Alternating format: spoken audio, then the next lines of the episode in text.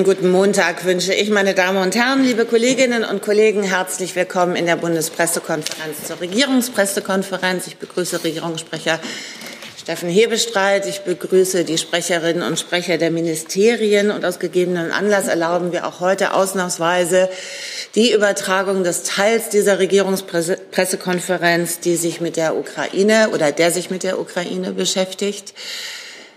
Wir erlauben das ausnahmsweise, weil normalerweise sind wir ja ein Verein von unabhängigen Journalistinnen, Journalisten und vor allen Dingen unabhängig von der Bundesregierung. Unsere Aufgabe ist es eben, Pressekonferenzen durchzuführen, die von Interesse sind für unsere Mitglieder.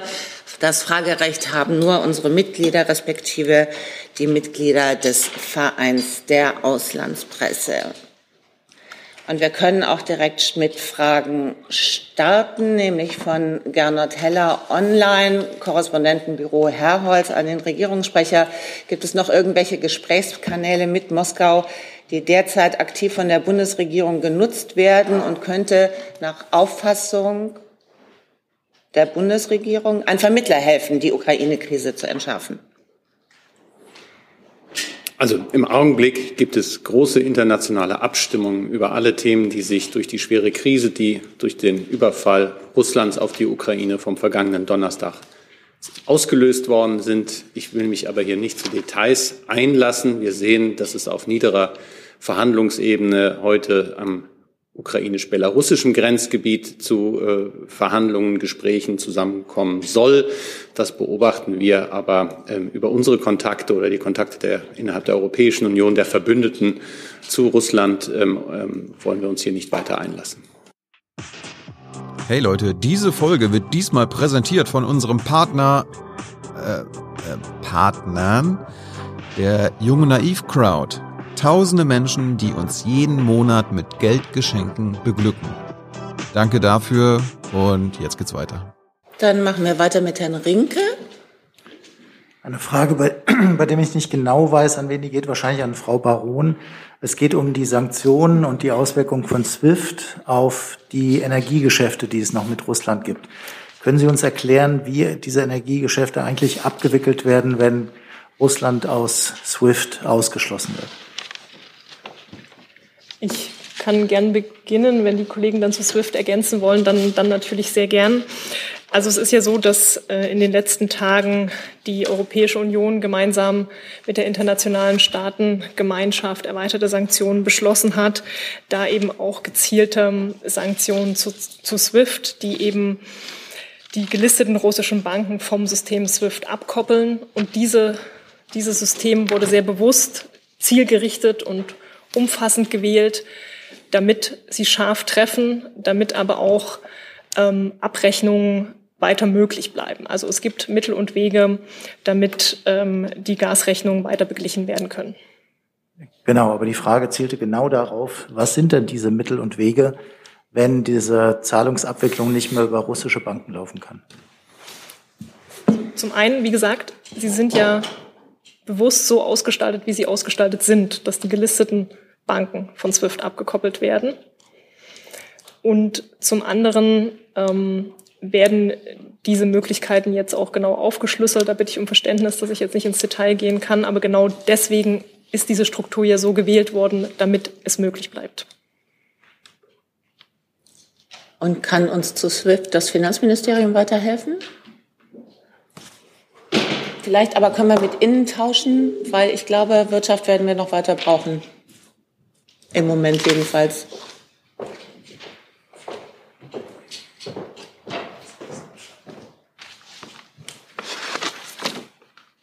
Dankeschön.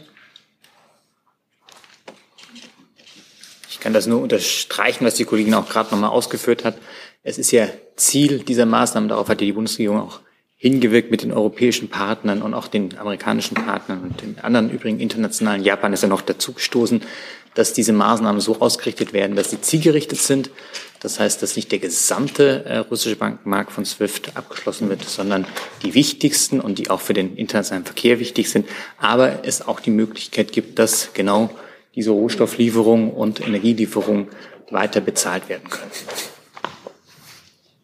Vielleicht darf ich das an dieser Stelle Vielleicht darf ich an dieser Stelle noch ergänzen, damit da äh, auch kein falsches Verständnis äh, entsteht.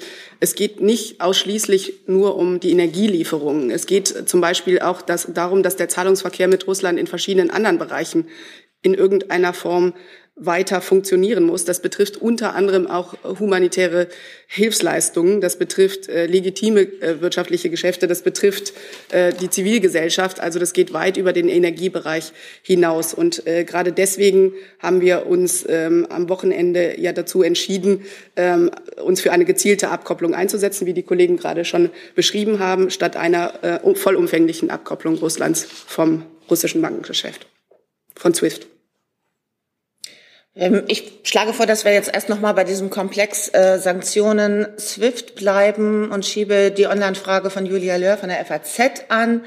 Welche Hilfen, welche Hilfen sind für die von den Sanktionen betroffenen Unternehmen geplant? Soll ein bestimmter Prozentsatz des entgangenen Umsatzes ersetzt werden?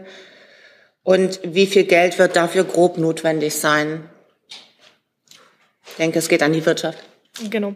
Also auch dazu hat sich der Minister gestern ja geäußert. Zunächst möchte ich noch mal betonen, die Maßnahmenrichtung der Sanktionen ist klar. Es ist ein zielgerichtetes Paket gegen Russland, gegen die russische Wirtschaft, was eben ähm, dazu führen soll, dass sich eben die russische Wirtschaft von Modernisierung und vielen anderen Dingen abgehalten wird. Es ist aber auch klar, dass es mittelbare Wirkungen für die deutsche Wirtschaft geben wird. Diese sind nicht zu vermeiden bei einem solchen umfassenden Sanktionspaket.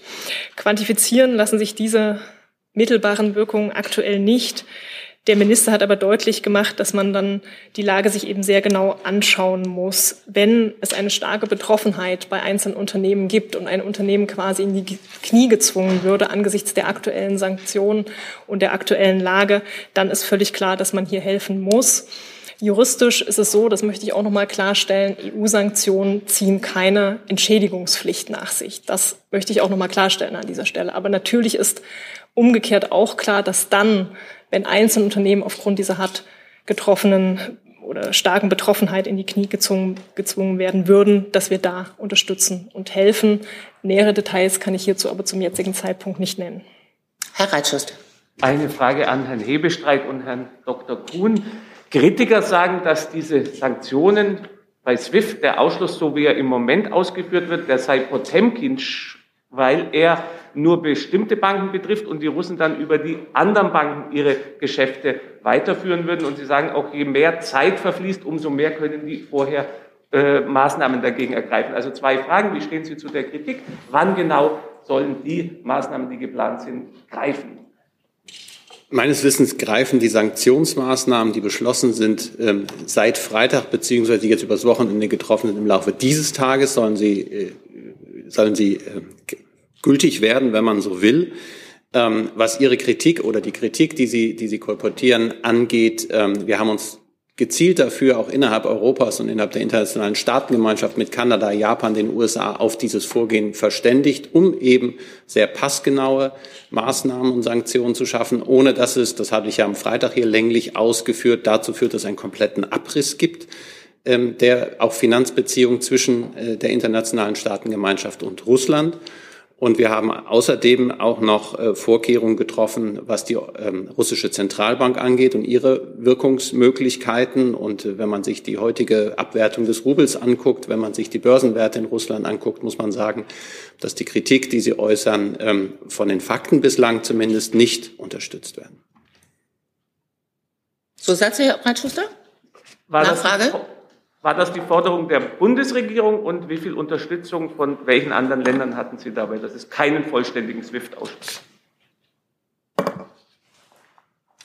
Das kann ich, das haben, haben die Staaten alle gemeinsam genauso entschieden. Ähm, das waren, wenn ich das richtig im Kopf habe, die Europäische Kommission, die USA, Kanada, Japan, Frankreich, Italien und wenn ich noch wen vergessen habe, und die Vereinigten, das Vereinigte Königreich. Also das ist unter großem einhelligen Echo so beschlossen worden. Und insofern ähm, wird es auch so gemeinsam getragen. Herr Jessen? Ja, Frage geht an Frau Dr. Bauen, gegebenenfalls äh, Herrn Kuhn. Ich beziehe mich nochmal auf die Frage des Kollegen Rinke, die ich nicht äh, beantwortet finde. Ist beim, bei der derzeitigen SWIFT-Ausschlussregelung gewährleistet, dass Zahlungsverpflichtungen für russische Gaslieferungen bei den Lieferanten tatsächlich ankommen. Ähm, ist klar, wenn das nicht so wäre, dann könnte Russland sagen, ähm, ihr zahlt nicht, wir stellen die Gaslieferung sofort ein. Also ist gewährleistet, dass trotz dieser partiellen SWIFT-Aussetzungen Zahlungen bei den russischen Lieferanten ankommen können. Jetzt. Ich wiederhole es nochmal. Es ist genau so ausgestaltet, dass diese Banken, die gelistet sind, von SWIFT abgekoppelt werden. Und zwar diese Banken. Und damit ist sichergestellt, dass ähm, Zahlungsverpflichtungen für Energielieferungen oder Rohstofflieferungen möglich sind und auch ankommen. Vielleicht darf ich da auch ergänzen, es sind ja dezidiert im Sanktionspaket Energielieferungen ausgeschlossen worden. Also die werden nicht sanktioniert und insofern sind auch Zahlungsströme, die diese ähm, Energielieferungen anbetroffen sind, nicht Teil des Sanktionspaketes. Nachfrage, wenn ich darf, äh, ist es aber nicht ein Widerspruch in sich, auf der einen Seite mit SWIFT weitgehend Zahlungsverkehr ähm, abzukoppeln und dann aber diesen großen Sektor Energielieferung da im Grunde dann doch wieder Geschäftstätigkeit wie in der Vergangenheit, äh, ich will nicht sagen Business as usual, aber zu ermöglichen. Ist das nicht ein Widerspruch in sich? Also ich würde Ihrem Eindruck, dass das Business as usual ist, ähm, nicht. stark widersprechen. Ähm, es sind die härtesten Wirtschaftssanktionen, die wahrscheinlich jemals verhängt worden sind, verhängt worden in sehr kurzer Geschwindigkeit, wenn man sich überlegt, dass es etwa vor einer Woche hatte der russische Präsident angekündigt, Luhansk und Donetsk anzuerkennen. Wir haben den Überfall Russlands auf die Ukraine von äh, Donnerstag. Heute ist Montag. Ähm, wir haben ein erstes Sanktionspaket am Freitag, ein zweites Sanktionspaket am Freitag entschlossen, ein drittes jetzt über das Wochenende. Also ich glaube, Business as usual ist da nicht das richtige Wort. Zu den Energielieferungen, da wurde eben genau, ich sprach das an anderer Stelle hier auch schon an, über die Sanktionen, die man trifft. Da braucht es eine gewisse Durchhaltefähigkeit. Es bringt nichts, eine Sanktion zu erlassen, die man nach wenigen Wochen wieder kassieren muss, weil man es selber nicht durchhalten kann. Dann Derek Scully, Irish Times. Wie sehr, wie wenig macht die Schweiz mit und mit welchen Folgen? Ich hatte so am Freitag schon äh, mich eingelassen und dargestellt, dass wir mit der Schweiz natürlich in enger Abstimmung stehen zu diesen Sanktionen, die wir als EU gemeinsam mit unseren Partnern in, in den G7 ähm, verhängt haben und zu denen wir uns entschlossen haben. Sie haben vielleicht die Äußerungen aus der Schweiz von heute Morgen wahrgenommen und ich kann nur sagen, dass wir mit der Schweiz weiterhin äh, zu diesem Thema in sehr engem Gespräch stehen, aber zu den Maßnahmen, die die Schweiz selber ergreifen wird, natürlich nur ähm, die Schweiz selber Auskunft geben kann. Herr Delfs? Ja. Ich habe eine Frage an, an Frau Baron, hängt auch mit dem Thema zusammen, und zwar eine Folge der, oder ich fange anders an, äh, in Großbritannien ist es ja so, dass zum Beispiel BP jetzt auch eine Beteiligung, äh, seine Beteiligung an Rosneft zum Beispiel aufgeben muss. Gibt es eigentlich in Deutschland äh, ähnliche Bestrebungen, dass man auf deutsche Unternehmen einwirkt, dass sie irgendwelche Beteiligungen an Firmen, wo auch russische Energieunternehmen beteiligt sind, äh, zwingt aufzugeben. Also ich glaube zum Beispiel Wintershall, also die BASF-Beteiligung an Wintershall, der könnte ja in Frage kommen, weil Wintershall, glaube ich, zu 30 Prozent äh, einem russischen Oligarchen gehört. Also das sind zunächst einmal Entscheidungen, die die Unternehmen natürlich selbst äh, zu treffen haben. Ich möchte nur darauf hinweisen, dass es so ist, wenn es Erwerbsvorgänge gibt, also sollte es jetzt äh, neue Beteiligungs- oder Unternehmensübernahmengeschäfte bekommen, dass dann natürlich das Verfahren der Investitionsprüfung greift. So gibt es aktuell ja auch ein laufendes Investitionsprüfungsverfahren ähm, für die Frage Raffinerie Schwed, äh, Rosneft. Und das ist das Instrumentarium, was, äh, was das Recht kennt und wo dann die Prüfung eben auch laufen, wenn es solche Vorgänge gibt. Aber die Bundesregierung wird nicht aktiv. Könnten Sie ein bisschen lauter sprechen? Ja, sorry. Die Bundesregierung wird nicht aktiv auf deutsche Unternehmen einwirken, solche Beteiligungen abzustoßen, wie das ja offenbar in Großbritannien möglich ist. Also wie gesagt, ich habe die, die Rechtslage geschildert. Äh, es gibt diese Möglichkeit bei Erwerbsvorgängen im Rahmen der Investitionsprüfung. Alles Weitere ist dann auch äh, Verantwortung äh, der, der Unternehmen. Und das ist zumindest das, was ich jetzt zum aktuellen Stand sagen kann. In Ergänzung dazu die Frage von Julia Löhr, FAZ, der vom Bund gestützte Reisekonzern TUI hat einen russischen Großaktionär. Können unter diesen Umständen die Hilfen für TUI weitergehen? Die Frage würde ich gerne nachreichen.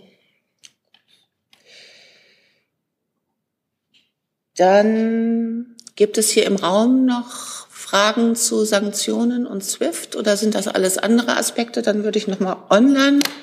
Bitte schön. Oliver Neun, Euraktiv. Ich hätte eine Frage zu, ähm, zu Indien. Und zwar hat es ja letzte Woche geheißen, dass man hier versucht, sehr enge Konsultationen mit Indien auch anzuhalten. Bei dem, ähm, Im Sicherheitsrat hat sich Indien aber gestern enthalten bei der Abstimmung. Ähm, gibt es ja auch Überlegungen, Indien vielleicht wieder stärker einzubinden ähm, oder vielleicht doch davon überzeugen, auch, auch sich stärker gegen Russland auszusprechen? Schön. Also wir werben international natürlich für unsere Position, die äh, in breiten Teilen, ähm, also Europa geteilt wird, aber auch in weiten Teilen äh, der Vereinigten Staaten, äh, Kanadas, Japan und anderen.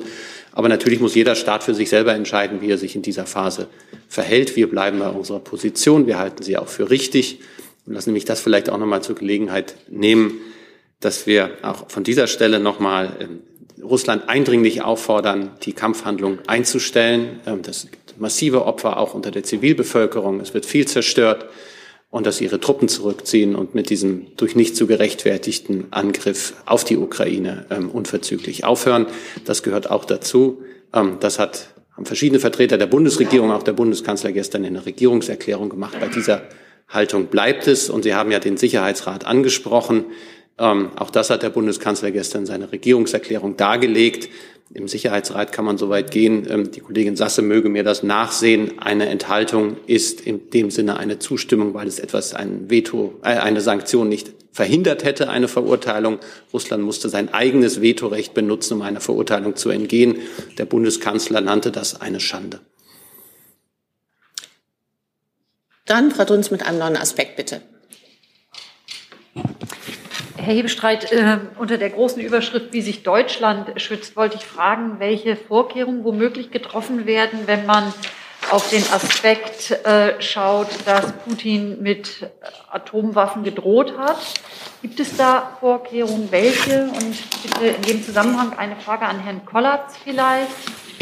Können Sie etwas dazu sagen, wo diese Atomwaffen äh, stationiert sind und wie weit sie reichen? Danke.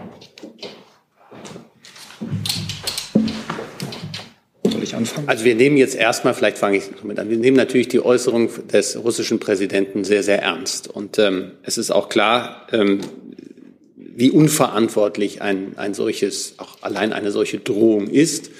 Gleichzeitig ist es so, dass im Bedrohungsszenario ähm, auch Nuklearwaffen immer eine Rolle gespielt haben und insoweit auch die Abwehr von Nuklearwaffen andererseits auch immer mitgedacht und eine Rolle spielt. Viel mehr möchte ich von dieser Stelle und dazu nicht sagen. Ich kann dazu natürlich auch nur ergänzen, und das ist da allgemein auch bekannt, dass die Bundeswehr nicht über Atomwaffen verfügt, sondern die Flugzeuge bereitstellt, um im Rahmen der nuklearen Teilhabe dann gegebenenfalls ähm, bei der Ausbringung der Mittel, ähm, wenn es dann soweit sein sollte, was hoffentlich nie der Fall sein wird, ähm, im Rahmen des Bündnisses ähm, eigene Leistung zu erbringen. Darf ich da nachfragen? Ja, bitte. Ähm, also Abwehr meinen Sie jetzt oder oder ich hatte ich hatte gefragt, ob Sie sagen können, wo die russischen Atomwaffen stationiert sind und wie weit sie reichen und dann die Nachfrage zu Ihrer Ausführung. Ähm, was bedeutet das, äh, was Deutschland dann machen würde? Also wir sind natürlich im Rahmen der integrierten Luftverteidigung in das Bündnis eingebunden, bringen dazu unsere eigenen Mittel, zum Beispiel das Patriot-Abwehrsystem ein. Ähm, und das ist immer eine integrierte Maßnahme, ein integriertes Bündnis, ähm, das dort dann auch zur Abwehr bereitsteht. Und Frau Dunz, auf Ihre Frage, wo die, äh, wo die russischen ähm, Atomwaffen äh, stationiert sind und wie weit sie reichen, da gibt es verschiedenste von ähm, taktischen über substrategische zu strategischen. Ähm, das haben wir alle, die wir Kinder der 80er Jahre sind, so wie ich, ähm, in extensio alles mal gelernt. Insofern, das wären ähm, mehrere tausend äh, Gefechtsköpfe, über die wir da reden. Da würde selbst äh, diese Regierungs-PK etwas lange äh, oder nicht ausreichen für. Grundsätzlich ist es so, und das hat ja auch Herr Kollatz schon eben angedeutet, ähm, dieses Bedrohungsszenario ist immer mitgedacht worden. Insofern gibt es auch gewisse Abwehrmaßnahmen dagegen, aber die sollten wir hier nicht en Detail ausführen. Es gibt keinen Appell an die Bürger. Zu, Nein. Ich darf vielleicht politisch noch mal ergänzen und einordnen, dass die NATO selber zu keinem Zeitpunkt eine Bedrohung für Russland dargestellt hat und das natürlich auch weiterhin nicht darstellen wird. Äh, Im Gegenteil, die NATO und auch die USA selber setzen sich für eine, eine Risikoreduktion ein und auch für die Vermeidung äh, derartigen nuklearen Messagings, wie es gerade Herr Putin betrieben hat. Insofern rufen wir Russland dazu auf, ähm, dies ebenfalls zu tun. Jan Dörner, Funk Mediengruppe, gibt es inzwischen konkrete Planungen im BMVG in der aktuellen Lage verstärkt Reservisten einzusetzen? Nein, das Gerücht ähm, hält sich ja schon seit etwas längerem, ähm, kann ich begegnen. Wir werden keine anderen Maßnahmen bezüglich des Einsatzes von Reservisten derzeit vornehmen, als wir das ohnehin laufend tun. Reservedienstleistende sind ein wichtiges Element für die Leistungsfähigkeit der Streitkräfte. Es gibt aber angesichts der aktuellen Lage kein, keine Notwendigkeit, dieses anzupassen. Und um welche Anzahl von Reservisten könnte es gehen? Für welche Aufgaben? Also ich habe ja eben ausgeführt, dass es keine Änderung gibt. Deswegen gibt es über die bekannten Zahlen hinaus auch keine Änderung. Herr Stochlik, jetzt weiß ich nicht so ganz genau, welches Mikrofon Sie haben wollen. Dann kriegen Sie es. Herr Kollatz, weil wir gerade bei der nuklearen Teilhabe sind, äh, es gibt Berichte, ähm, dass die Mittel äh, bereits voraufgeteilt sind und dass vorgesehen ist, 15 Milliarden Euro in die Erneuerung der Flugstaffel, sprich in den Tornado-Nachfolger zu stecken. Können Sie das bestätigen? Nein. Halten Sie das für eine vernünftige Größenordnung? Netter Versuch, ich kann das nicht bestätigen. Gibt's ähm, und dann höre ich auch auf, ich verspreche. Ja, eine Frage, gibt's eine, eine Nachfrage. Gibt's dementsprechende Planungen? Die Nachfolge ähm, für den Tornado wird als Gesamtpaket entschieden und zu gegebener Zeit dann auch hier äh, berichtet. Ah, Abbas. Ja, ich hatte noch eine ergänzende Frage an das Verteidigungsministerium zu den ähm, Streitkräften, also zu der Alarmbereitschaft. Da hatte Frau Lambrecht ja angekündigt, dass es da Beratungen der NATO-Staaten geben soll. Können Sie sagen, wann diese Beratungen stattfinden und vielleicht äh, skizzieren, welche Handlungsoptionen denn auf NATO-Ebene dann bestehen? Also Herr Thiels hat sich ja am Freitag sehr ähm, ähm detailliert dazu geäußert, welche äh, verschiedenen Kräftekategorien wir in welchem Status äh, der Bereitschaft haben. Ähm, da ist im Moment kein Anlass darüber, ähm, weitere Maßnahmen hinaus zu planen. Es gibt laufend politische und auch militärstrategische Konsultationen. Und wenn es da etwas zu berichten gibt, ähm, dann tun wir das hier sehr gerne. Zusatz? Ja. Aber extra Beratungen zu diesem Thema, also zu äh, der angekündigten Alarmbereitschaft oder der Alarmbereitschaft der Streitkräfte gibt es jetzt nicht. Habe ich Sie? Da gab es ja schon Konsultationen und die werden auch fortgeführt. Wir äh, können, schauen Sie bitte auf unsere Homepages, ähm, davon berichten, dass wir ja unsere Alarmmaßnahmen in den verschiedenen Kategorien, zum Beispiel der NATO Response Force oder der VJTF, die Teil der NATO Response Force ist, ähm, erhöht haben. Ähm, aber darüber hinaus habe ich keine Neuigkeiten mitzuteilen. Herr Kollege. Ähm, ja, eine Frage an das Auswärtige Amt und gegebenenfalls auch an das BMI und das Justizministerium. Ähm, nach dem EU-Außenministertreffen der Schalte gestern hat äh, Kommissionspräsidentin von der Leyen ein europaweites Verbot der russischen Staatssender RT und Sputnik und ihrer Tochtergesellschaften äh, angekündigt. Ähm, können Sie mir sagen, wie dieses Verbot aussehen soll, wie die Bundesregierung dazu steht und vor allem, wie das ähm, europaweit geschehen soll, weil äh, Medienregulierung ja Sache der Nationalstaaten ist? Da muss ich Sie um Verständnis bitten, äh, dass ich Sie da an die EU-Kommission und äh, Kommissionspräsidentin von der Leyen selber verweisen muss, denn äh, Sie gehen ja auf Ihre Äußerungen ein. Wir haben diese Äußerungen zur Kenntnis genommen. Wir haben an dieser Stelle ja auch schon in der Vergangenheit immer wieder unsere Position zu den Aktivitäten von ähm, RT hier in Deutschland deutlich gemacht. In diesem Fall geht es um das europaweite Element und da muss ich Sie tatsächlich an, an das Büro von der Leyen selber verweisen. Eine Nachfrage. Ähm, plant die Bundesregierung ein derartiges Verbot in Deutschland? Wie gesagt, die Äußerungen der Kommissionspräsidentin von gestern Abend haben wir zur Kenntnis genommen Und äh, wir werden gemeinsam mit euren, unseren europäischen Partnern diese Äußerungen im Detail weiter besprechen. Stichwort Europa. Thomas Wiegold, Augen geradeaus. Der EU-Außenbeauftragte Borrell hat die Abgabe von Kampfjets an die Ukraine mitgeteilt. Sofern es sich um MiG-29 aus ehemaligen NVA-Beständen handelt, war die Zustimmung der Bundesregierung nötig und wurde sie erteilt. Dazu ist mir nichts bekannt, muss ich sagen, dass das aus NVA-Beständen sein stammen sollte. Keine Kenntnis. Herr Rinke. Ja, ich hätte Herrn Kollatz ganz gerne nochmal gefragt, im Anschluss an die Frage nach den Tornados, ähm, ob Sie uns sagen können, ob es bei Ihnen Planung gibt, wie dieses Sondervermögen 100 Milliarden überhaupt ausgegeben werden kann und in was für einem Zeitraum. Reden wir davon, dass diese Mittel jetzt in den nächsten, ich finde jetzt eine Zahl, zwei, drei Jahren abfließen können, muss man sich eher 20 Jahre vorstellen. Und gibt es bei Ihnen schon eine Prioritätenliste, was Sie ganz gerne als erstes finanziert hätten? Diese Frage hat auch Nino Renault von Liseco. Zu den Mechaniken des Haushalts ähm, würde ich auch gerne noch um Unterstützung des BMF bitten. Ich kann nur so viel sagen, dass natürlich wir darauf bedacht sind, die Hoheit des Parlaments auch stets natürlich zu achten, denn es darf nur Geld ausgegeben werden, wo das Parlament gesagt hat, dass es in Ordnung ist. Ähm, ansonsten ist dieses Sondervermögen ja, so wie ich es verstanden habe, ein überjähriges und da laufen jetzt ähm, natürlich die Abstimmungen und die Planungen auf Hochtouren. Einzelheiten kann ich hier nicht nennen. Vielleicht darf ich noch ergänzen, wir sind jetzt am Montag verkündet worden, ist dieses Sondervermögen am Sonntag. Ähm, äh, vorher, ich sag mal, ähm, entwickelt worden ist es in den Tagen davor. Da wäre es doch jetzt etwas kühn, schon mit konkreten Projekten und Aufteilungen ähm, das zu erwarten. Klar ist, die Unterfinanzierung der Bundeswehr soll damit ein für alle Mal beendet werden. Man will langfristige Planungen ermöglichen. Klar ist, das ist etwas, was Jahre brauchen wird. Ähm, und deshalb hat man sofort dieses Sondervermögen mit 100 Milliarden Euro, wird man es versehen. Und dann sollen auch langfristigere Planungen und Beschaffungen möglich sein, die ansonsten immer wieder an haushalterischen Grenzen, ähm, ja, an haushalterische Grenzen gestoßen sind. Und das ist der, der Teil. Es soll, ähm, vielleicht das darf ich auch noch klarstellen, weil es da das, die eine oder andere Nachfrage gab. Dieses Sondervermögen soll im Grundgesetz abgesichert werden, nicht das Zwei-Prozent-Ziel. Da hatte ich gestern ein, zwei kritische Nachfragen. Das kann ich hier klar sagen. Es geht um die 100 Milliarden Euro.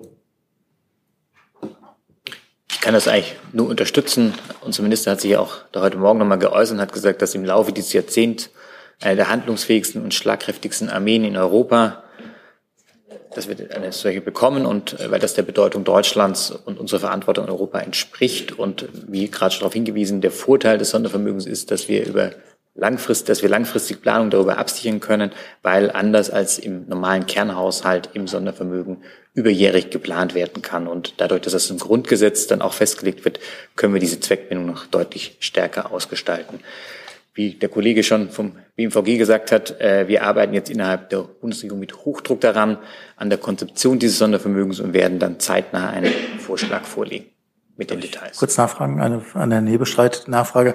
Es gibt Berichte, dass auch deshalb, weil es dann doch ein bisschen komplizierter ist, die Kabinettsbefassung mit dem Haushalt auf den 16. März verschoben wurde. Stimmt das? Das kann ich von dieser Stelle noch nicht bestätigen. Tim Sant Ivani, RND, fragt in Zusammenhang mit dem äh, Sondervermögen, welche Änderung im Grundgesetz ist nach Ansicht der Ampelkoalition notwendig für die Errichtung dieses Sondervermögens? Eigentlich reicht ja eine Kanzlermehrheit im Bundestag.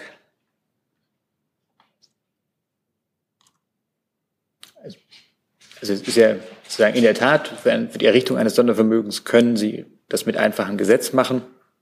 Ähm, die Idee dahinter ist, dass man das tatsächlich langfristig absichert, äh, auch für die kommenden Jahre. Und deswegen soll das im Grundgesetz dann abgesichert werden. Herr Jung zum Sondervermögen? War das ein Ja? Ja. Okay, dann ähm, bitte.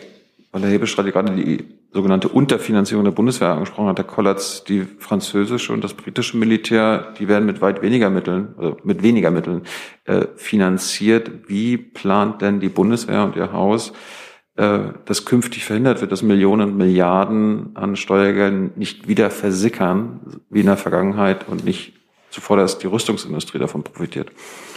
Ihre Aussagen zur Vergleichbarkeit mit anderen Streitkräften kann ich hier nicht teilen. Und ähm, für die ordnungsgemäße Verausgabung von Mitteln gibt es Gesetze, an die wir uns halten. Vielleicht darf ich dann noch ergänzen. Ähm, auch der, oder der Bundeskanzler sprach gestern von einer Zeitenwende.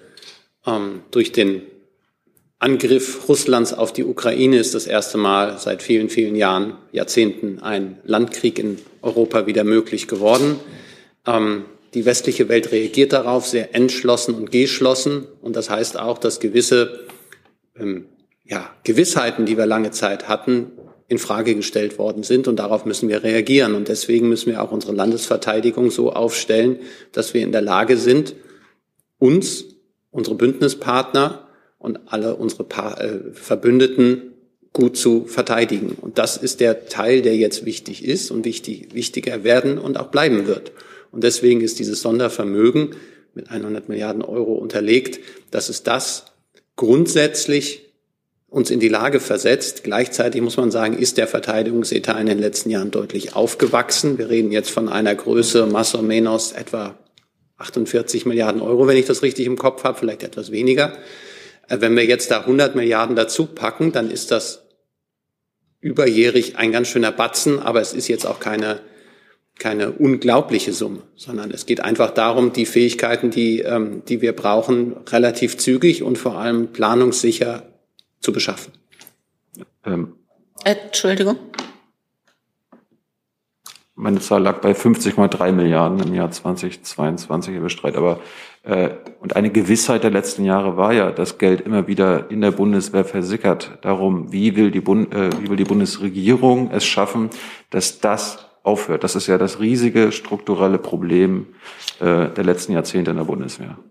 Also Herr Jung, Ihr Vorwurf, dass Geld in der Bundeswehr versickere, dem mache ich mir hier ausdrücklich nicht zu eigen. Grundsätzlich ist es so, und das hat Robert Kollatz eben auch dargelegt, dass man sich an Recht und Gesetz hält und dort, wo es Hinweise gäbe oder gibt, dass das nicht geschieht, geht man der Sache nach und stellt es ab. Herr Kollege zum Sondervermögen. Ja, auch ganz kurz, Herr Hebestreit. Ich habe es noch nicht so ganz verstanden, wo der Vorteil daran ist, das im Grundgesetz zu verankern. Also ist es die Angst, dass eine künftige Regierung dann äh, den Rest des Sondervermögens wieder einkassiert oder warum muss das Verfassungsrang bekommen? Die Entscheidung, es im Grundgesetz abzusichern, geht auch zurück. Sie waren ja vielleicht gestern auch im Deutschen Bundestag und als ähm, diese, ähm, als der Bundeskanzler diese Maßnahme verkündet hat, gab es doch relativ spontanen Applaus und ähm, ähm, über breite Teile auch aus, äh, über diese Koalition hinweg. Und man möchte auch dieses Signal der Geschlossenheit und der Gemeinschaft dann in diesem Sondervermögen ähm, begründen und es im Grundgesetz, ähm, weil es eine Ausnahme aus äh, der, der Schuldenregel auch umfasst, in diesem Grundgesetz dadurch manifestieren, wenn man so will und dadurch auch nochmal den Wunsch des Gesetzgebers deutlich machen, dass man eine klare Ausnahme von der ansonsten grundgesetzlich ja auch gegebenen Schuldenregel haben will. Frau Wefers zum Sondervermögen? Ähm, ja, da, da wollte ich gleich nochmal anschließen. Bedeutet es, also Sondervermögen dürfen nach der Schuldenbremse ja keine Kredite aufnehmen. Es sei denn, sie werden durch Bundestagsbeschluss sozusagen wie bei dem EKF dotiert. Heißt das, dass das für dieses Sondervermögen dann nicht gelten wird. Und eine Frage, die ich eigentlich stellen wollte, ist, diese 100 Milliarden Sondervermögen und die 2% NATO-Quote, stehen die nebeneinander oder wird die 2% NATO-Quote aus dem Sondervermögen erfüllt? Die letzte Frage kann ich ganz einfach beantworten. Die 2% NATO-Quote werden natürlich aus dem Sondervermögen ergänzt, wenn man so will. Also das ist nicht on top. Ich weiß nicht, ob jetzt das Verteidigungsministerium gerade ganz sparsam guckt. Nein, Herr Kollatz guckt fröhlich. Ähm, das ist klar. Was das ähm, mit den Krediten angeht, hoffe ich auf Christoph Kuhn. Ja gut, die Kredit, also Sondervermögen können grundsätzlich auch Kreditermächtigungen bekommen. Das ist möglich. Ähm, und wir arbeiten, wie gesagt, jetzt an den Details. Es wird sicherlich, äh, so hat das der Minister hier auch geäußert, soll die Kreditermächtigung schon in diesem Jahr erfolgen. Wie wir das dann technisch machen, das werden wir dann im Detail vorstellen. Aber es geht ja um die Frage, ob das eine dauerhafte Kreditermächtigung ist, was ja Sondervermögen eigentlich nicht mehr bekommen. Ich Beziehungsweise es wird in den Bundeshaushalt ja verankert und Sie haben ja jetzt die Berechnungsmethode auch gerade dafür geändert, in welchem, in welcher Periode das dann berechnet wird oder zugerechnet ich wird. Ich kann das aufklären, weil ich zum Glück die Seite zwei meines Sprechzettels eben noch mal reingeguckt habe. Und zwar wird das einmalig, es geht eine Kreditaufnahme, die komplett im Jahr 2022 buchhalterisch äh, fällig wird. Ich habe jetzt hier noch, also ich habe noch mehrere Wortmeldungen zum äh, Sondervermögen, aber die doppeln sich zum Teil. Deswegen jetzt bitte Verständnis dafür, dass ich jetzt nicht jede einzelne Frage vorlese. Carsten Seibel von der Welt fragt nach dem Zeitplan für die Grundgesetzänderung und inwiefern sich dadurch die Haushaltsaufstellung verzögert. Ich glaube, die Haushaltsaufstellungsfrage hatte Herr Rinke schon. Da habe ich gesagt, das kann ich nicht bestätigen. Ähm, das heißt aber nicht, also ich weiß es schlichtweg nicht, ob es da eine Verzögerung gibt. Wir sind heute am 28. Februar. Das heißt, äh, der 9. März ist in nächster Woche. Deshalb halte ich das nicht für unmöglich und auf die ursprüngliche Frage so schnell wie möglich. Und Daniel Lücking, ND der Tag, bis die Bundeswehr von den 100 Milliarden Sondervermögen profitiert, werden militärische Fähigkeiten fehlen. Mit welchen Staaten ist Deutschland derzeit im Gespräch, wenn es darum geht, essentielle deutsche Fähigkeitslücken im Rahmen der Landesverteidigung zu schließen? Die Bundesregierung und die Bundeswehr und die, andersrum, die Bundesrepublik ist Teil des der Nordatlantischen Allianz, sprich der NATO, und seit vielen, vielen, vielen Jahren. Und das ist auch ein im Sinne des Burden Sharings und der verbundenen Aufgaben, die man ähm, übernommen hat, steht man nie alleine bei der Landesverteidigung. Das ist ja gerade der Clou bei der NATO. Und insofern haben wir da auch keine Fähigkeitslücken, die wir jetzt dringend schließen müssen. Trotzdem ist es so, dass jedes Bündnis so stark ist wie seine Teile und wir wollen stärker werden, um auch das Bündnis zu stärken. Und darum geht es jetzt bei diesem Sondervermögen. Darum geht es, dass wir sagen, wir wollen die NATO-Quote von zwei Prozent bereits in diesem Jahr erfüllen und anders als im Jahr 2014 zugesagt erst 2024. Und ähm, darum geht es. Dann wechseln wir den Aspekt mit der Frage von Frank Jordans AP. Welche Sofortmaßnahmen unternimmt die Bundesregierung, um den Energieverbrauch in Deutschland signifikant zu reduzieren und damit den Geldfluss des Russlandkriegs in der Ukraine finanziell zu schmälern? Werden zum Beispiel die Thermostate in Bundesliegenschaften heruntergedreht?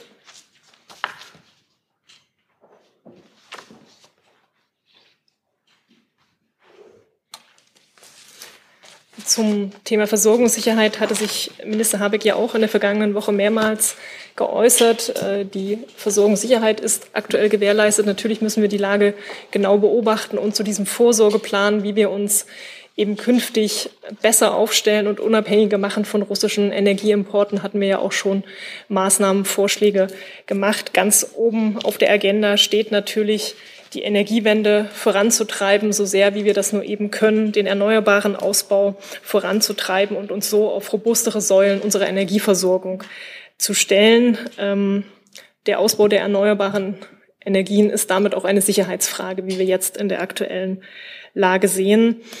Und genau hier ähm, arbeiten wir ja schon an Vorschlägen äh, für eine umfassende Reform des Erneuerbare Energiengesetzes. Die wird ja auch Teil des Osterpakets sein und aktuelle Vorschläge werden jetzt ähm, in Kürze dann auch vorgelegt werden. Und die Temperatur in den Bundesliegenschaften? Das ist mir nicht bekannt, äh, welche Effekte äh, das hätte. Ich glaube auch nicht, dass das jetzt eine der wichtigen Fragen ist. Überlegt man, fragt Frank Jordan nach, ein äh, befristetes allgemeines Tempolimit einzuführen? Das wäre dann nicht unser Zuständigkeitsbereich. Wie gesagt, ich habe das äh, dargelegt, was wir jetzt tun. Und das sind eben große Pakete, um den erneuerbaren Ausbau voranzutreiben. Kann das Verkehrsministerium dazu was sagen? Ich glaube, das kann im Augenblick, also bei allem Verständnis für die Fragen, im Augenblick gibt es diese, diese äh, Diskussion nicht. Vielleicht hat Herr Jordan sie jetzt mit seinen Fragen ausgelöst, aber ähm, das haben wir bisher noch nicht. Ich kann allerdings weil ich nebenbei noch mein Handy checken darf, sagen, dass der Kabinettsbeschluss für den Haushalt 23 und den Finanzplan, also die Eckwerte für den Haushalt 23 und der Finanzplan bis 26 auf den 16. März verschoben worden ist aus den eben genannten Gründen. Herr Kollege, bitte. Ähm, ja, eine Frage an Herrn Hebestreit und vielleicht können die anderen beteiligten Ministerien auch was dazu sagen. Sie haben ja davon gesprochen, dass die Idee für dieses Sondervermögen in den vergangenen Tagen zustande das gekommen ist. Das hatten wir eigentlich abgeschlossen. Ja, Die Frage Gut. wollte ich vorhin schon stellen, bin ich nicht drangekommen. Aber, ähm, aber vielleicht können Sie noch mal schildern, in, in äh, welchen Runden äh, das äh, entwickelt worden ist, die Idee, welche Ministerien da beteiligt waren. Weil offenbar im Bundestag, in dem es ja gestern auch Beifall in der Opposition gegeben hat, gab es auch durchaus ähm, erstaunte Blicke, sage ich mal, in anderen Fraktionen, die diese Regierung tragen. Wie weit waren die Fraktionen, wie weit waren die Parteien eingebunden? Die Bundesregierung hat das gemeinsam beschlossen, diskutiert und die sie tragenden Parteien sind über die Bundesregierung ja auch eingebunden. Können Sie was zum zeitlichen Verlauf sagen? Ist das am Freitag? Ich glaube, dazu habe ich mich schon, ich habe gesagt, übers Wochenende, den letzten, seit Freitag. Zweite. Entschuldigung. Also jetzt, wir haben es ja. Ich wollte gern zur Energiepolitik zurückkommen. Äh, gestern hat ja der Bundeskanzler... Das soll so sein. Sekunde, dann warten wir doch eben noch mal einen Augenblick, bis wir wieder getauscht haben. Gerne. Gestern hat der Bundeskanzler ja äh, die zwei äh, Flüssigkeitsterminals, die gebaut werden sollen in Brunsbüttel und in äh, Wilhelmshaven angesprochen. Ich hätte gern gewusst, äh, was der Bund, was die Bundesregierung dort genau plant. Ist da möglicherweise daran gedacht, dass man die Genehmigungsverfahren beschleunigt? Und wenn ich das richtig verfolgt habe, ist das in Brunsbüttel doch gar nicht angelaufen. Ja, es ist zunächst richtig, dass wir wiederum zur Stärkung unserer Vorsorge und um die Abhängigkeit von russischen Energieimporten zu reduzieren, auch die Frage der LNG-Terminals ähm, erneut äh, angehen. Ähm, das sind die zwei genannten, Brunsbüttel, Wilhelmshaven, die Sie nennen. Dazu laufen jetzt Gespräche auf verschiedenen Ebenen, auch, auch mit, dem, mit den Vertretern der, der Länder natürlich, um die Prozesse da voranzutreiben und auch zu schauen, wie und womit äh, der Staat hier unterstützen kann. Zusatz? Ja, wenn ich nachfragen darf, äh, denkt denn der Bund daran, dort selbst mit einzusteigen oder bleiben das dann rein äh, private Unternehmen, in, zu bauen und zu betreiben? In Ergänzung dazu möchte ich die Frage von Andreas Lochner-Montell noch mit einschieben. Wie genau plant die Bundesregierung, den Bau von LNG-Terminals sicherzustellen und bis wann sollen die in Betrieb gehen? Ja, also Inbetriebnahmedaten, bitte ich Verständnis, kann ich jetzt nicht nennen, weil dazu natürlich für viele verschiedene verfahrensrechtliche Fragen, genehmigungsrechtliche Fragen und so weiter zu klären sind. Das sind alles Prozesse, die jetzt äh, aufgenommen werden, aber die auch mit im Austausch eben mit den Ländern getroffen werden äh, müssen, weil ja auch Landeszuständigkeiten natürlich berührt sind. Ähm, und insgesamt müssen wir eben schauen, wie wir hier unterstützen kann. Ich hatte schon äh, wiederholt darauf hingewiesen, dass es ein Instrument gibt der, der regionalen Strukturförderung. Die Gemeinschaftsaufgabe regionale Wirtschaftsförderung, GRW, ist sicher ein Instrument. Ob darüber hinaus weitere Unterstützungen notwendig oder möglich sind, das müssen wir jetzt eben prüfen und, und genau Schritt für Schritt abarbeiten. Zusatz? Es war offen geblieben, ob der Bund sich selbst äh, dort beteiligen wird. Damals ist ja kritische Infrastruktur, man sieht das ja inzwischen anders als noch vor ein paar Tagen. Wie gesagt, wir prüfen aktuell, welche Möglichkeiten mit der regionalen Strukturförderung möglich sind oder eben anderen ähm, finanziellen Unterstützungsmaßnahmen. Und das ist der Stand äh, der, der Arbeit. Mehr kann ich jetzt aktuell noch nicht dazu sagen. Frau Lehmann.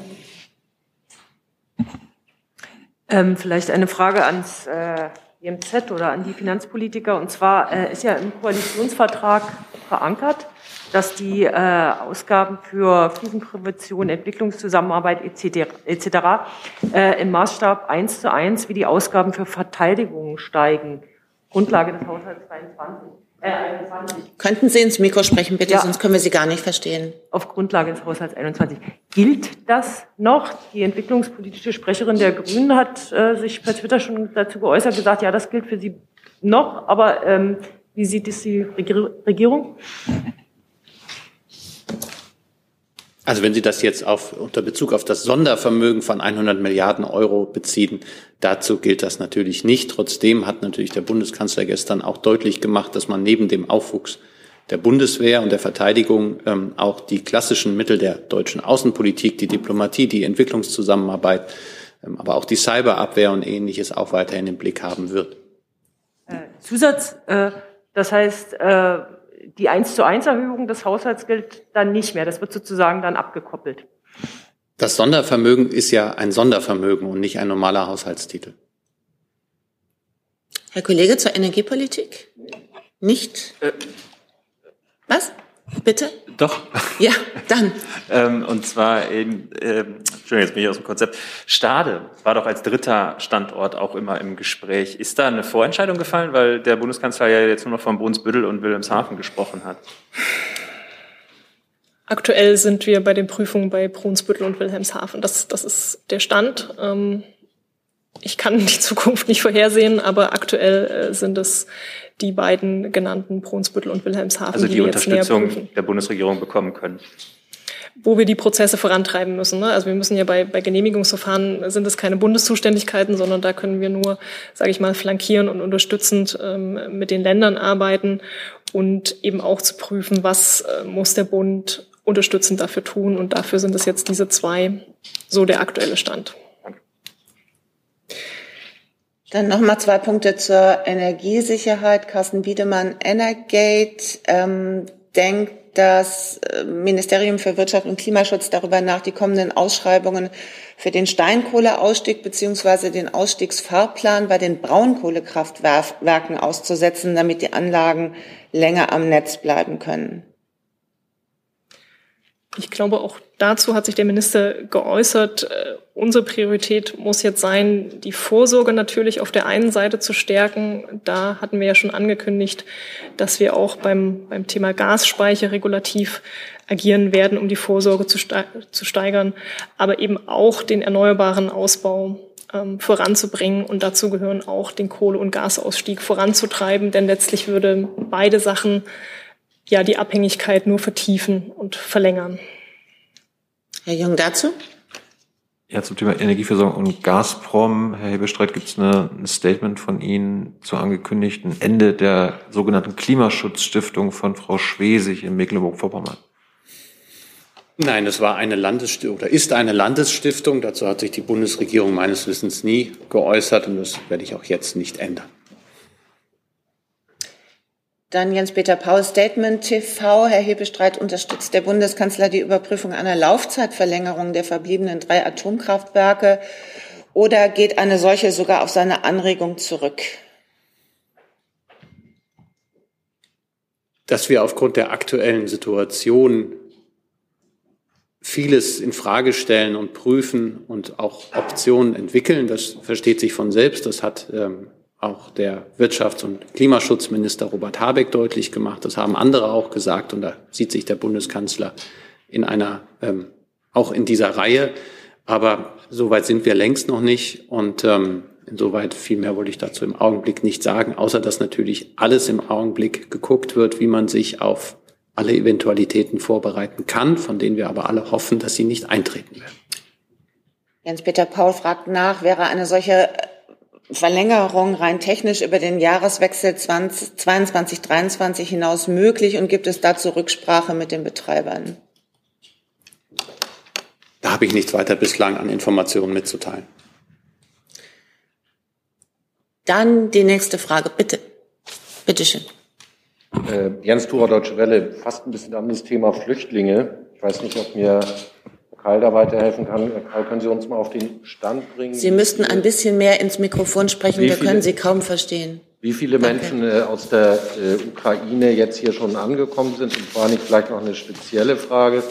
Es gab ja sehr viele Flüchtlinge auch aus Belarus, die in die Ukraine gelangt sind. Haben Sie Erkenntnisse äh, schon vor dem Krieg praktisch aus Belarus in die Ukraine gelangt sind? Gibt es Erkenntnisse, ob und wenn ja, wie viele von denen auch sich auf den Weg Richtung Westen gemacht haben?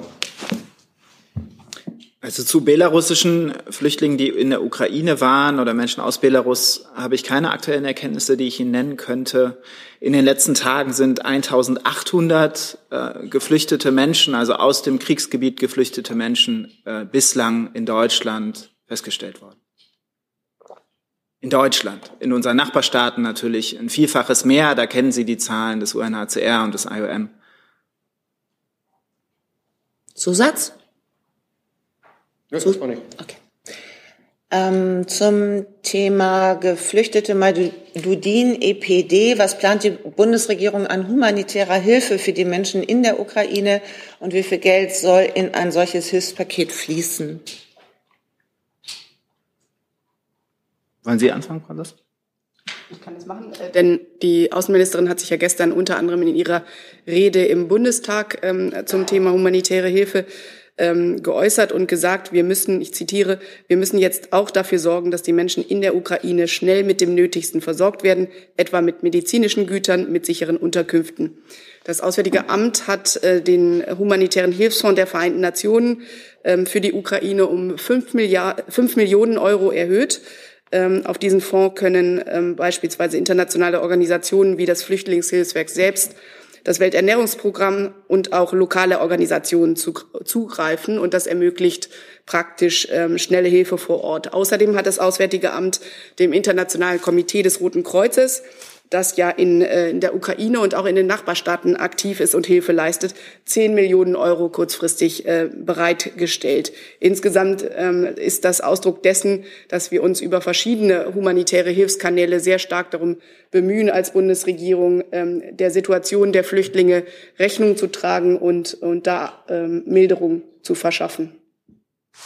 Genau, vielleicht kann ich fürs BMI ganz kurz ergänzen. Das war gestern auch Thema der Beratungen der europäischen, also EU-Innenministerinnen und Innenminister in Brüssel.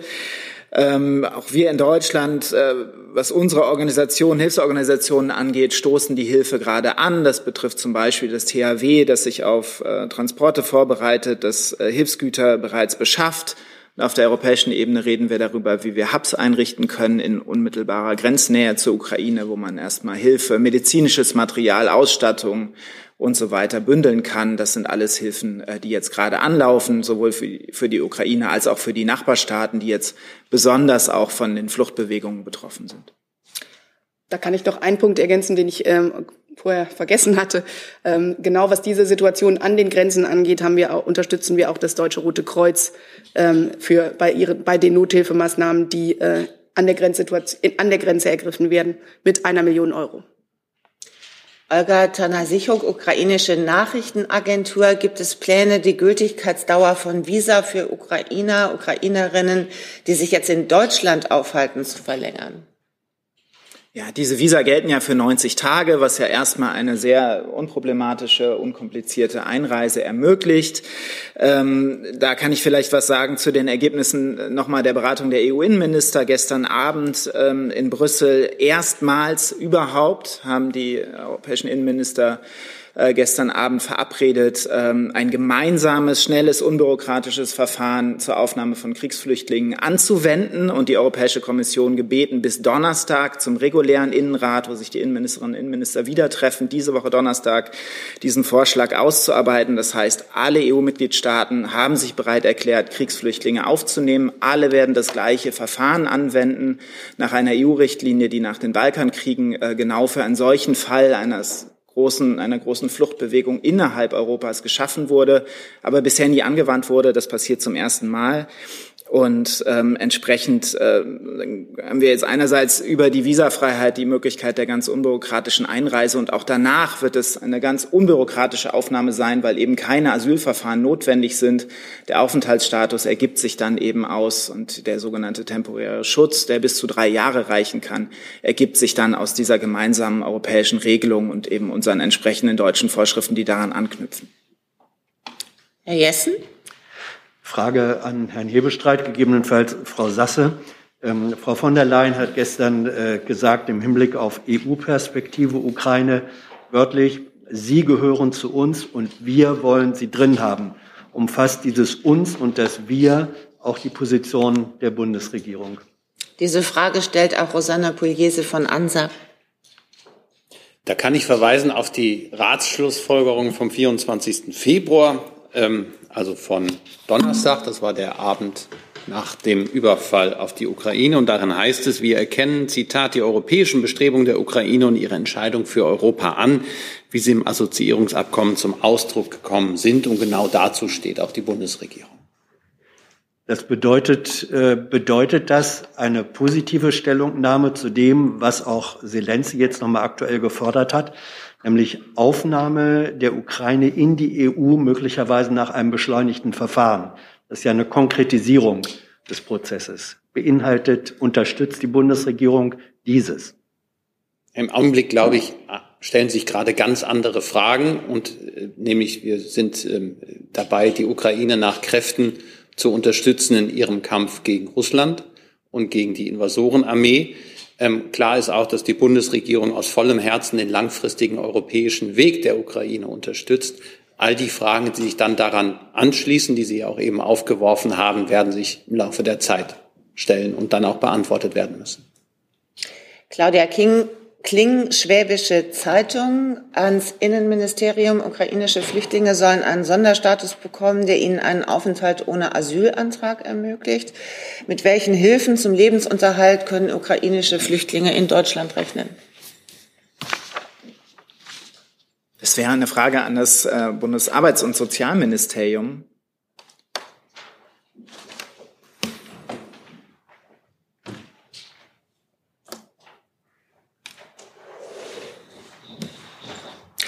Dann warten wir mal eine Sekunde, bis getauscht wird.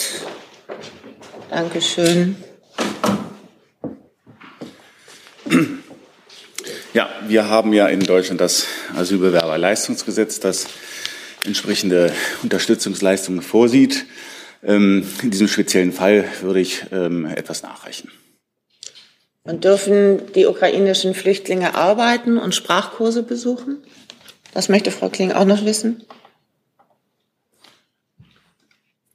Hinsichtlich der Arbeitserlaubnisse kann ich Ihnen antworten, ja, die Arbeitserlaubnisse können äh, erteilt werden.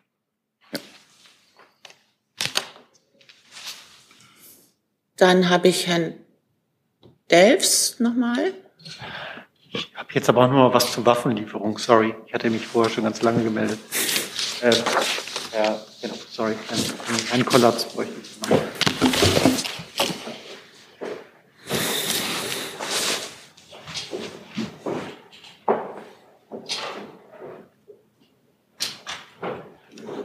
Herr Kollatz, ähm, sind eigentlich jetzt noch weitere Waffenlieferungen an der an die Ukraine geplant äh, seitens der Bundeswehr? Äh, gibt es da noch weitere Anfragen? Und äh, können Sie vielleicht, ohne dass Sie jetzt ins Detail gehen, natürlich mal erklären, auf welchem Wege die eigentlich dann äh, in die Ukraine gelangen? Und gibt es da eigentlich irgendein Zeitfenster, also, also innerhalb dessen es noch möglich ist und dann möglicherweise auch nicht mehr?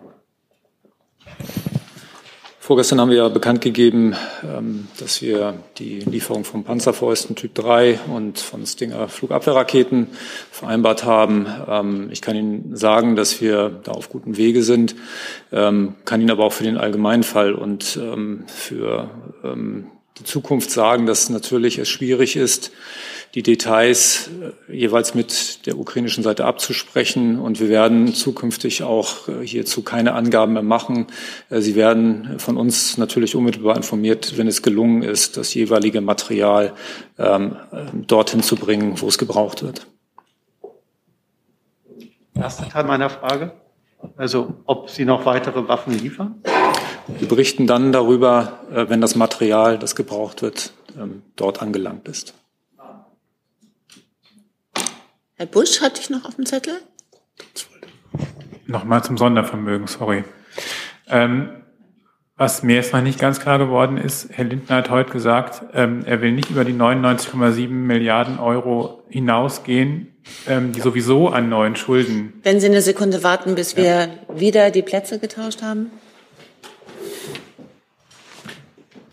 Herr Lindner hat heute Morgen gesagt, er will nicht über die 99,7 Milliarden Euro hinausgehen, die sowieso an, neuen, äh, an, äh, an Schulden geplant waren. Also sind diese Schulden jetzt keine neuen Schulden auf die eh ähm, geplanten drauf sozusagen? Da müssen Sie differenzieren einmal zwischen dem Kernhaushalt, auf den hat sich der Minister bezogen. Und da hat er sich auch bezogen auf die Grenze, die äh, im vergangenen Jahr ja schon von seinem Vorgänger, von damaligen Bundeskanzler Scholz und heute Bundeskanzler gemacht hat. Da waren die 100 Milliarden vorgesehen und an denen wollte er sich weiterhin orientieren. Die gelten auch weiter. Das hat er heute Morgen betont. Das betrifft den Kernhaushalt.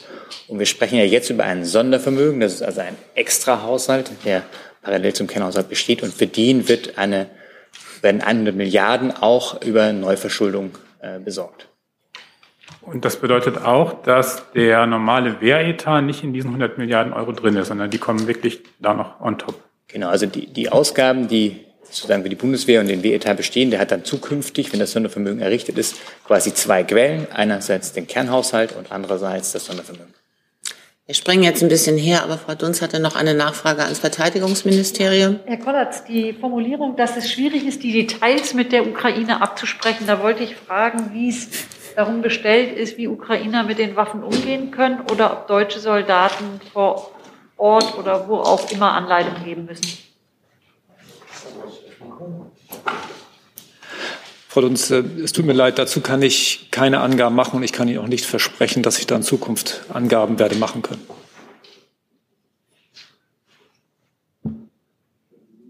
Vielleicht ein, ein kleine, eine kleine Anmerkung, die Hoffnung macht, Frau Dunz, ähm, kann ich Ihnen äh, nämlich, ich kann Ihnen nämlich berichten, dass ähm, beispielsweise auch sondergeschützte Fahrzeuge an die Ukraine äh, jetzt ähm, zur Verfügung gestellt werden und ein Teil oder einige dieser sondergeschützten Fahrzeuge auch bereits an die heute Morgen übergeben werden konnten. Es gibt also durchaus Möglichkeiten, ähm, diese Hilfslie diese Lieferungen, die wir nun ähm, unternehmen werden, tatsächlich auch ins Land zu schaffen.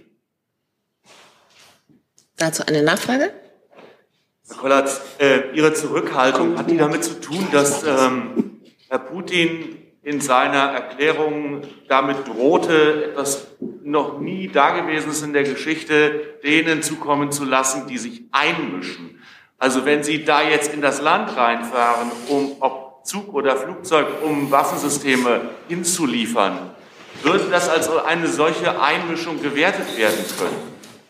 Überinterpretieren Sie, wir werden nicht in das Land fahren. Da wird es andere Modalitäten geben, dieses Material zu übergeben. Das hängt einfach damit zusammen, dass es ähm, sicherlich auch im gesamten Informationsraum betrachtet wird, äh, welche Möglichkeiten der Verteidigung die Ukraine hat. Und ähm, dieses ähm, ist nicht unbedingt immer hilfreich, dass alle Informationen offen gehandelt werden. Dazu vielleicht dann auch die Frage von Sebastian Hult. NTV stellt die Bundesregierung den ukrainischen Verteidigungskräften Erkenntnisse aus der Aufklärung durch deutsche Dienste und Bundeswehr zur Verfügung. Das ist ja grundsätzlich so, dass wir uns zu solchen Themen, was die nachrichtendienstlichen Tätigkeiten angeht, nie äußern öffentlich und das behalten wir hier auch bei. Plant die Bundesregierung trotzdem die Nachfrage, plant die Bundesregierung die Ukraine aktiv mit Aufklärung und militärischer Beratung zu unterstützen? Da bleibe ich bei dem, was ich zur ersten Frage beantwortet hatte. Ich glaube, daraus ergibt sich auch die Antwort zur zweiten Frage. Herr Jung? Ich habe ein ganz anderes Thema. Ein ganz anderes Thema? Ja. Wir sind immer noch bei Ukraine.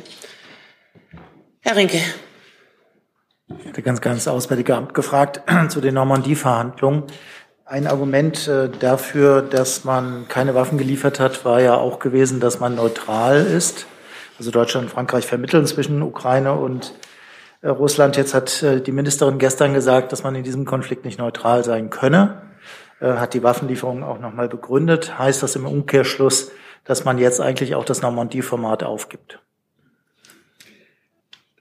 Wenn ich zu Ihrer Ausgangsfrage zurückkehren äh, darf, kann ich äh, sagen, ähm, ja, äh, das Normandie-Format hat sich ja unter oder beschäftigt sich unter anderem ja damit, den Minsker Vereinbarungen zur Umsetzung zu verhelfen. In den Minsker Vereinbarungen ist unter anderem ähm, vereinbart, dass äh, oder äh, haben sich die Parteien darauf verständigt, keine schwere Artillerie einzusetzen, zum Einsatz zu bringen. Diese Vereinbarung hat ja nun Russland offensichtlich verletzt, wie viele andere äh, Elemente der Minsker Vereinbarung auch. Insofern ähm, oder das ist der Hintergrund äh, natürlich äh, unsere Äußerungen auch, äh, auch was das Normandie-Format angeht. Wir haben das in den vergangenen Wochen hier immer, immer wieder ähm, deutlich gemacht. Und mehr kann ich Ihnen an dieser Stelle äh, zum Normandie-Format und möglichen Gesprächen äh, nicht mitteilen. Entschuldigung, wenn ich nochmal nachfrage. Hat sich nicht was durch die Entscheidung der Bundesregierung am Samstag verändert, dass man der Ukraine jetzt Waffen liefern möchte? Damit hat man doch Partei bezogen, äh, zu Recht oder zu Unrecht, und kann aber nicht mehr argumentieren, dass man jetzt ein neutraler Vermittler ist. Vielleicht darf Grundsätzlich natürlich hat sich was verändert. Ich glaube, das ist an dieser Stelle äh, sehr, sehr deutlich geworden und da haben wir auch keine Zweifel dran gelassen, weder am Wochenende noch heute in dieser Regierungspressekonferenz. Und äh, dass wir in diesem Konflikt äh, nicht mehr neutral sein können, hat die Außenministerin selber gesagt, wie Sie, wie Sie zu Recht festgestellt haben. Ähm, was die Frage nach Gesprächen angeht, die gab es ja schon äh, in ein, einer gewissen Zeit zuvor in dieser Regierungspressekonferenz und die hat Herr Hebestreit beantwortet. Und in, da kann ich Ihnen im Moment keine näheren Details geben über das hinausgehen, was Herr Hebestreit bereits gesagt hat. Genau, diese Frage hatte auch Gernot Heller. Was ist zwischen Freitagnachmittag und Sonntag geschehen, was den Sinneswandel der Bundesregierung in Sachen SWIFT und Waffenlieferung begründet hat?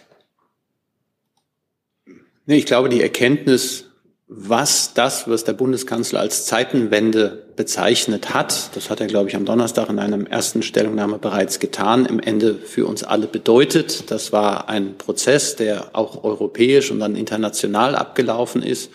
Und im Zuge dieses Prozesses man innerhalb der Bundesregierung zu sehr klaren neuen Bewertungen gekommen ist und die man dann auch sehr schnell ähm, umgesetzt hat. Und das hat das Nötige dazu hat der Bundeskanzler und haben dann auch verschiedene Minister gestern in der Sondersitzung des Deutschen Bundestages dargelegt. Und ich glaube, das ähm, spricht dann für sich. Herr Reitschuster. Herr Hebestreit gegebenenfalls. Frau Wenn Sie ins Mikrofon sprechen, können wir Sie auch verstehen. Gerne, ich versuche es auch mit der Stimme zu kompensieren. Herr Hebestreit, Frau Das Mikrofon wäre mir lieber. Okay, wir kriegen das hin. In Russland gibt es ja viele Menschen, die protestieren gegen äh, diesen Krieg. Es gibt in Russland eine Zivilgesellschaft und äh, Putin ist nicht unumstritten. Haben Sie irgendwelche Pläne, haben Sie irgendwelche Ideen, um diesen, diese Menschen zu unterstützen, zum Beispiel indem man sagt, wir wollen Russland einbinden in die EU, aber ohne Putin, wenn es demokratisch wird. Wie wollen Sie hier, haben Sie hier irgendwelche Pläne und Ideen? Ich glaube, wenn Sie der Regierungserklärung des Bundeskanzlers gestern genau gelauscht haben, hat er ein sehr klar differenziert zwischen dem Angriff, er hat es Putins Krieg genannt, er hat auch sehr differenziert, er hat nochmal auf die äh, deutsch-russisch, deutsch-sowjetische Aussöhnung nach Ende des Zweiten Weltkriegs abgehoben. Ähm, und er hat deutlich gemacht, eben genau die Demonstrationen, die Sie ansprechen, die in St. Petersburg, die in anderen Städten waren, ähm, sicherlich unter auch hohem persönlichen Einsatz derer, die dort äh, demonstriert haben. Und dass wir uns nicht im Krieg oder in einem Konflikt, nein, nicht wir nicht, aber dass es da kein Krieg Russlands gegen irgendwen ist, sondern das ist der russische Präsident, der diesen Krieg vom Zaun gebrochen hat. Und äh, das ist auch derjenige, der im Zentrum unserer Sanktionsmechanismen steht und auch unserer Kritik, aber nicht das russische Volk. Dass wir jetzt ähm, aber, wie Sie jetzt ähm, unter anderem vorgeschlagen haben, eine europäische Perspektive Russland oder ähnliches anbieten würden, ähm, halte ich im Augenblick äh, für verfrüht. Dann Maxim Alissa Al-Arabi TV. Es finden jetzt Verhandlungen zwischen Russland und Ukraine in Belarus statt, beziehungsweise im Grenzgebiet, ergänze ich jetzt. Was sagt die Bundesregierung über diesen Schritt? Die Bundesregierung begrüßt erstmal grundsätzlich, dass geredet wird. Und diplomatische Lösungen sind immer die einzig sinnvollen. Militärisch ist das immer schwierig. Ähm, aber gleichzeitig wissen wir natürlich auch, ähm, dass das sehr schwierige Gespräche sein werden und ähm, sich hinziehen könnten. Rosanna Pugliese Ansa, der italienische Ex-Premierminister Matteo Renzi, hat die frühere Kanzlerin Angela Merkel als Vermittlerin gegenüber dem russischen Präsidenten vorgeschlagen. Was hält die Bundesregierung davon? Ich glaube, diese Frage hatten wir hier schon mehrfach in den letzten Tagen zu unterschiedlichen Punkten. Und in dem Moment, wo wir etwas mitzuteilen haben, teilen wir es mit. Im Augenblick habe ich das nicht. Vyacheslav äh, Filipov, Entschuldigung, wenn ich den Namen falsch ausgesprochen habe, von der Nachrichtenagentur TASS welche Maßnahmen wird die Bundesregierung ergreifen, um mögliche soziale Spannungen in der Gesellschaft zu vermeiden? Also er spricht von einem möglichen Mobbing der hier lebenden Russen, Russinnen zum Beispiel in den Schulen.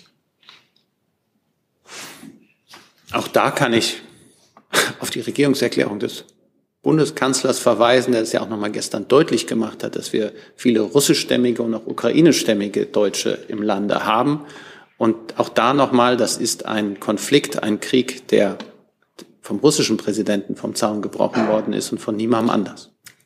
Gibt es weitere dringende Fragen zur Ukraine an dieser Stelle, Frau Abbas nochmal und Herr Jessen? Und damit wollen wir dann ja, ähm, der Verein Schalke 04 hat sich ja wegen der russischen Invasion von seinem Hauptsponsor Gazprom getrennt. Ähm, hat die Bundesregierung da eine Haltung äh, dazu, äh, beziehungsweise das Bundessportministerium? Ja, wir haben eine Haltung und die Bundesinnenministerin hat das auch schon gesagt, dass der Sport auch eine Verantwortung trägt, jetzt auch, auch Flagge zu zeigen und Position zu zeigen im Angesicht dieses russischen Angriffskriegs. Und insofern äh, begrüßen wir, wenn Sportverbände jetzt da auch eine klare Reaktion zeigen. Sagt aber sollten aus Ihrer Sicht andere Sportvereine äh, dem Beispiel folgen?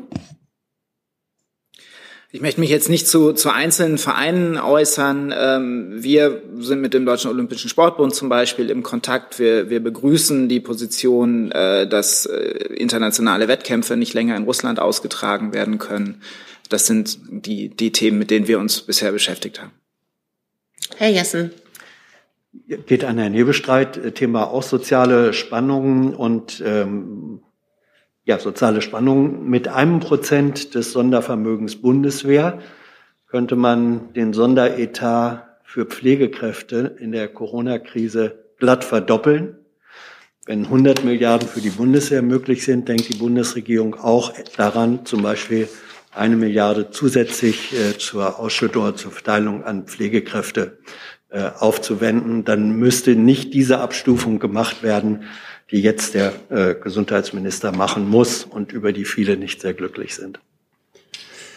Herr Jessen, Sie sprechen da einen wichtigen Punkt an. Ähm, und das ist natürlich, dass wir neben all den Maßnahmen, die sowieso in diesem Lande nötig sind und die wir tun und für die diese Bundesregierung, für die die Koalition steht, ähm, die müssen wir tun und die werden wir auch fortsetzen. Und nebenbei müssen wir zusätzlich aufgrund der veränderten weltpolitischen Lage ähm, Maßnahmen ergreifen. Deswegen ist es ein Sondervermögen von 100 Milliarden Euro, was ein großer Batzen ist, den man dafür aufwendet. Jetzt daraus wieder ableiten, äh, abzuleiten, was man noch zusätzlich im normalen Haushalt machen muss, der ja sowieso schon nicht gering ist, da hat, glaube ich, heute der Finanzminister deutlich gemacht, dass man da im Rahmen dessen einer Neuverschuldung von 99,7 Milliarden Euro bleiben möchte, um eben auch in den nächsten Jahren weiterhin auch das stemmen zu können, was man sich jetzt vorgenommen hat.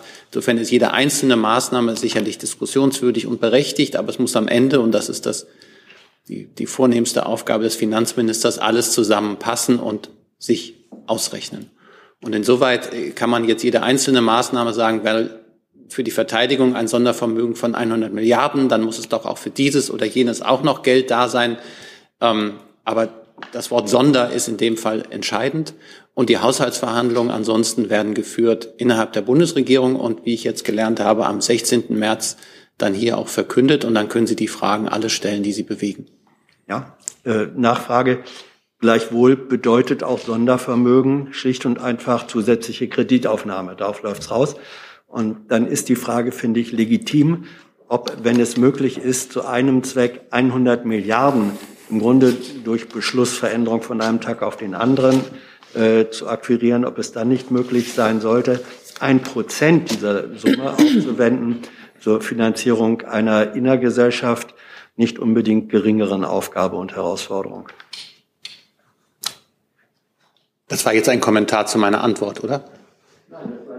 Das war die Frage, ob die Bundesregierung, der Kanzler vorweg, der ja in der Lage ist, wie mehrfach, ich meine, der Begriff Bazooka verbietet sich in diesem Zusammenhang mit, mit äh, Sondervermögen Bundeswehr, aber er hat, er hat in der Vergangenheit mehrfach sehr große Summen akquirieren können und deswegen ist die Frage, denkt er auch im Hinblick auf, und das ist konkrete Frage, im Hinblick auf Zahlung äh, an Pflegekräfte, an die Akquirierung einer zusätzlichen Summe? Da bleibt die Koalition bei den Planungen auch zum Pflegebonus, den sie miteinander verabredet hat. Der Pflegebonus kommt und er ist gut und er ist richtig und das, daran hat sich auch in den letzten 72 Stunden nichts geändert. Damit beenden wir den Teil der Regierungspressekonferenz zum Thema Ukraine und alles, was damit zusammenhängt. Ich danke für Ihr Interesse an dieser Stelle. Herr Jung mit einem neuen Thema. Es geht ans Auswärtige Amt Thema Katar. Sie werden am Wochenende ja die Berichterstattung verfolgt haben, dass rausgekommen ist, äh, dass das katarische Regime unter anderem Ex-CIA-Agenten eingesetzt hat, um unter anderem prominente deutsche Stimmen gegen die WM-Vergabe an, an Katar einzuschüchtern und umzustimmen, unter anderem den Ex-DFB-Präsidenten Theo Zwanziger. Äh, da die Frage, wie bewerten Sie diese Maßnahmen seitens Katar und wie bewertet das Sportministerium diese Einmischung und diese Verfolgung von ähm, ja, Sportsverbandspräsidenten?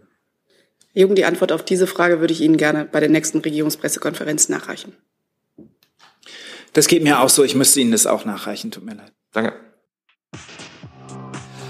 Hier ist Hans, der informelle Alterspräsident hier. Aus Erfahrung geboren der Hinweis, es lohnt sich, Junge Naiv zu unterstützen, per Überweisung oder PayPal. Guckt in die Beschreibung. Das ist gleich ein ganz anderer Hörgenuss. Ehrlich. Dann nochmal Herr Reitschuster mit einem neuen Thema. Eine Frage an das Bundesgesundheitsministerium zu Corona-Impfungen.